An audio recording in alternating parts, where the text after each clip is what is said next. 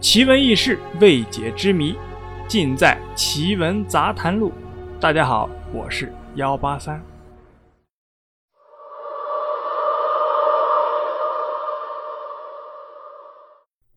这一天，一辆大巴车停在了凤凰山下，景区领导亲自来接见，并且安排了最得力的年轻导游一路随行。原来，这一行三十多人。是从省里来的老干部旅游团，平均年龄都得在六十岁以上。他们准备在凤凰山游玩三天。那景区领导也是非常的重视。凤凰山风景优美，第一天大家玩的开心尽兴。可是到了第二天，唯独李老爷子无精打采，看着好像没睡好的样子。这个导游阅人无数，当时就察觉到了这老爷子的异样，于是就上前赶紧问。李老爷子，是我们安排不周，惹您不高兴了，还是您初来乍到，水土不服啊？李老爷子微微摇头，面露难色，说：“今天晚上啊，我能不能挺得过去，都是个问题。哎，你能不能安排个人陪我睡一宿啊？”导游一听就笑着说了：“您老这么大岁数了，还有这种要求啊？不过人之常情，可以理解。但咱这地方可……”可不太好找啊！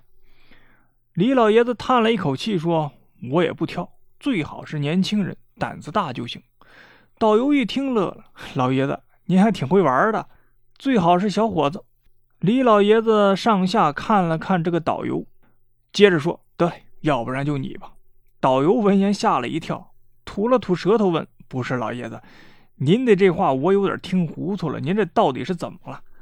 哎，是这么回事于是，这位李老爷子就讲起了昨天晚上自己的经历的离奇的事情。原来，这位李老爷子平时爱好收藏一些古文玩什么的，并且写的一手好的毛笔字。这次随团出来旅游，还特意带上了自己珍藏多年的文房四宝。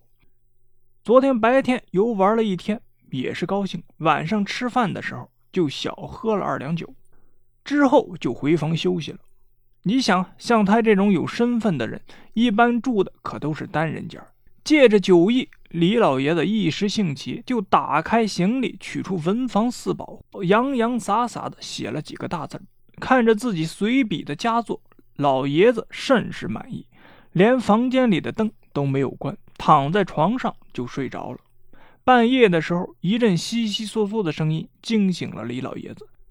他迷迷糊糊的睁开眼睛一看，当时就吓了一跳。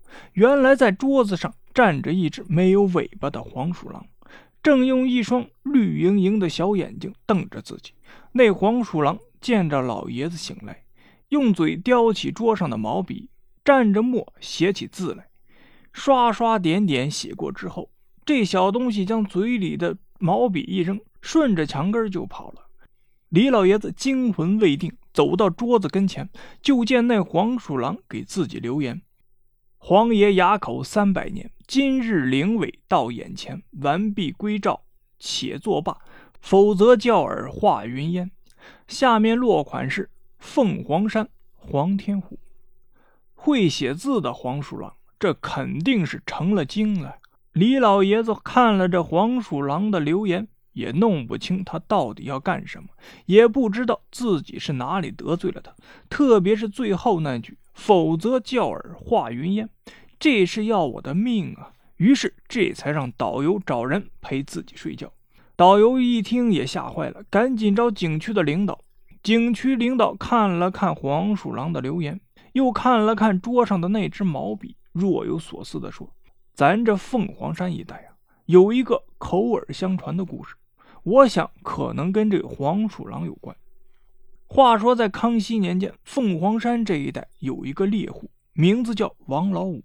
这天，他进山打猎的时候，有一个身穿黄衣服的小孩向他走了过来，看个头也就七八岁的样子。那个小孩走到王老五跟前，说：“叔叔，叔叔，您看我像不像个人呢？”王老五打了这么多年的猎，那心眼啊，多的跟蜂窝煤似的。于是就反问：“你说的啥？我听不见。”这孩子就又往前凑了凑：“你快说，我像不像个人呢？”那个小孩这会儿已经走到了王老五的身边了。王老五手疾眼快，一把就抓住了小孩。这小孩一被抓住，立刻就现了原形了，原来是一只黄鼠狼。王老五提着黄鼠狼就回了家了，拿了一根铁棍，在炉子上烧红了，就往这黄鼠狼嘴里捅。王老五是个猎人，那得多狠呢！他一边把烧红的铁棍往黄鼠狼嘴里捅，一边还恶狠狠地说：“今天封了你的口，看你今后还如何向人讨封！”可怜的小黄鼠狼就这样被王老五用铁棍给烫哑了，当时就昏了过去。王老五以为他死了，就将黄鼠狼的尾巴给割了下来。由于黄鼠狼肉不好吃，也就扔了。据说到了后来，这根黄鼠狼的尾巴。被人做成了毛笔，再后来又被当成文玩，辗转落到了李老爷子的手里。景区领导这么一说啊，这一切的经过不都跟这黄鼠狼的留言对上了吗？康熙年间，距今正好三百多年，灵尾可不就指的是毛笔吗？这天晚上，李老爷子把这支笔摆在桌子上，还在旁边的纸上写着“像人”。你可真像个人。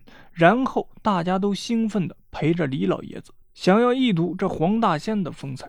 可是等熬到了后半夜，全都困得倒在床上呼呼大睡起来。等再次醒来的时候，那支毛笔已经不见了，而在那张纸上却多了一行大字：“三百年前来讨封，猎户王五真无情。俗世沧桑转轮回，今朝有报再相逢。”不过。这回的落款变成了凤凰山武陵元君黄天虎。好了，故事啊就是这样。您呢，信则有，不信则无。我是幺八三，如果你有什么疑问或者建议，都可以给幺八三留言或者点赞。